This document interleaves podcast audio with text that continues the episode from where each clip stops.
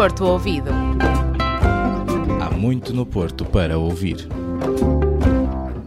Olá e sejam muito bem-vindos.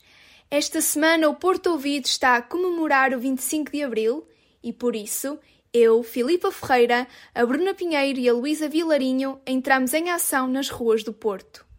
O 25 de Abril é um dia marcante para Portugal. Na reportagem, a professora Ana Sofia Ferreira fala-nos sobre a influência da rádio na Revolução dos Cravos. A Revolução dos Cravos foi um grande marco para todos os portugueses. Na reportagem desta semana, eu, Bruna Pinheiro, falei com a professora de História Ana Sofia Ferreira, que fez uma pequena contextualização da Revolução de 25 de Abril de 1974. Bem, a Revolução do 25 de Abril começa sobretudo com um movimento dentro das Forças Armadas. Estávamos já, e não nos podemos esquecer isso, com 13 anos de guerra, a Guerra Colonial. É verdade que há uma contestação social que vem crescendo desde finais dos anos 60, mas a verdade é que quando nós chegamos ali a 1974, aquilo que faz cair o regime verdadeiramente é a Guerra Colonial. Percebem que para acabar com a guerra tem de acabar com o regime. A professora fala ainda sobre o importante papel da rádio em todo o processo revolucionário. No própria noite do 25 de Abril, quando se dá o golpe militar, a rádio tem um papel determinante. Primeiro de tudo, porque se percebe que é através da rádio que vai ser transmitida para os quartéis em todo o país a senha e a contrassenha da Revolução. São escolhidas duas músicas, uma delas e depois do Adeus, cantada por Paulo de Carvalho, para dar início a todo o golpe militar, não revolta, mas todo o golpe militar, a música que ficou ligada à Revolução, que foi a Grândola Vila Morena, de Zeca Afonso. Passa então, e que é a senha que vai dizer à meia-noite e vinte a todas as unidades do país: vamos iniciar o golpe, está na hora de sair dos quartéis. E além disso, as rádios têm também outro fator, que é, são dos primeiros locais a ser ocupados logo na madrugada do dia 25 de abril. A rádio tem uma difusão nessa altura para todo o país e vai ser também na rádio, ou seja, no rádio com o português, através da voz de Joaquim Furtado, que vai ser lido o primeiro comunicado do movimento das Forças Armadas. Diz aos portugueses o que estava a acontecer e a apurar também para que ficassem em casa, o que não aconteceu. Mas depois as rádios são importantes ao longo de todo o processo revolucionário e não nos podemos esquecer que com o fim do regime cai a censura. As rádios passam a ser livres, como todos os órgãos de comunicação e todos os órgãos de informação. Passa a poder haver opinião livre nas rádios. As rádios politizam-se também, passam a ter uma posição política, passam a fazer reportagens, passam a ter opinião dos ouvintes. Há toda uma democratização das próprias rádios a partir do processo revolucionário. É através delas que as pessoas se fazem ouvir, é através delas que a política se faz ouvir, é através delas que se fazem ouvir comunicados, ou seja, como meio também de difusão e de comunicação extremamente importante no contexto da Revolução. Por fim, a professora Ana Ferreira dá a sua opinião sobre a influência da rádio na atual democracia. Eu acho que a rádio continua a ser, mesmo hoje, um órgão de comunicação extremamente importante. São um órgão de difusão de notícias, de reportagens, de músicas mas não só, por exemplo, vejamos os casos das poucas rádios locais que ainda existem, mas que são importantes e que às vezes nós não pensamos nisso, pensamos muito mais nas emissoras que têm um contexto nacional e uma divulgação nacional, mas as rádios locais como fator de união de uma população, mas também de reportar as necessidades de uma população, as reivindicações, as opiniões, mesmo com as novas plataformas de streaming. Há muita gente que não tem acesso à internet mas toda a gente tem acesso de alguma forma à rádio. E a rádio serve como forma de entretenimento, como forma de educação cultural, como forma de educação política e social, como forma de se informar. As rádios continuam a ter um papel extremamente importante no contexto da democracia e de fazer chegar a todo o lado a informação e a cultura. 25 de Abril, sempre. E que a rádio ecoe sempre a voz da liberdade e da democracia.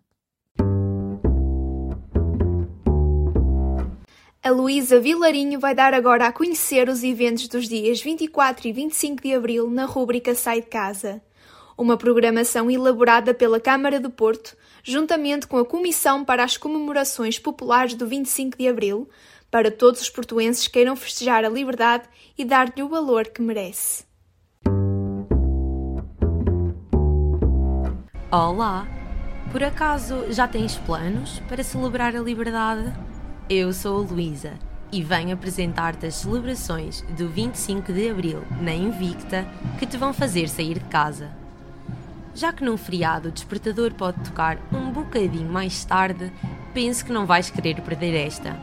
No dia 24, às 22 horas, vai ao palco dos Aliados para assistires ao concerto Luta Livre, com música de intervenção de Luís Varajoto.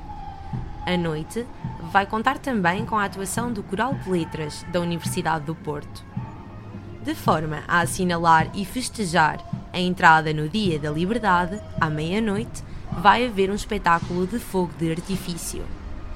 A partir das 10 horas do dia 25, diverte-te com jogos tradicionais na Praça do General Humberto Delgado. Um programa dedicado às crianças e a ti, claro, se tiveres o teu espírito jovem e alegre bem apurado. Às duas e meia da tarde, os resistentes antifascistas vão ser homenageados no Largo de Soares dos Reis, junto da Espide do Porto. É do Largo de Soares dos Reis que vai partir, de seguida, o tradicional desfile da liberdade rumo à Avenida dos Aliados. Mas não é tudo. O festejo dos 49 anos de democracia ainda vai ter direito a mais dois momentos musicais.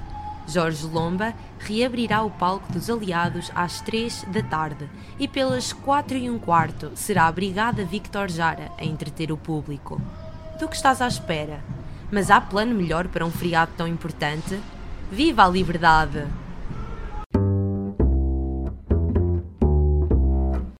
Neste episódio, eu, Filipa Ferreira, andei à boleia do dia 25 de abril.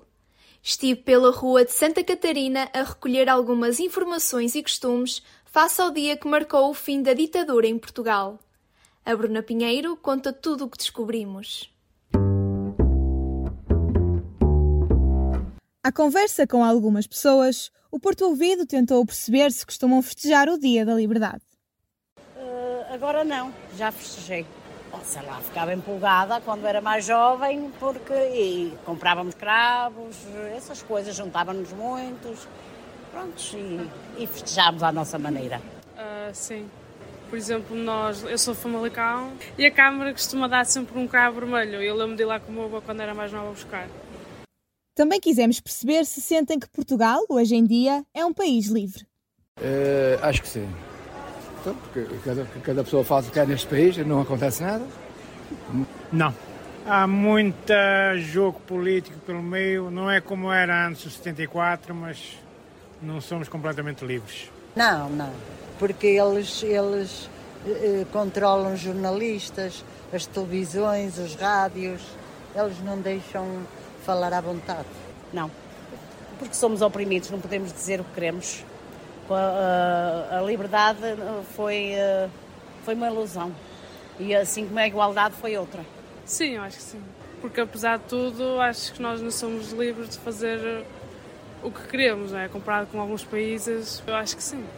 Face às posições dos portuenses, foram sugeridas algumas mudanças. Os portuenses contam ao Porto Ouvido o que deveria acontecer para tornar Portugal um país mais livre. Era a mentalidade das pessoas mudar, isso é que era importante. Controlava mais os políticos.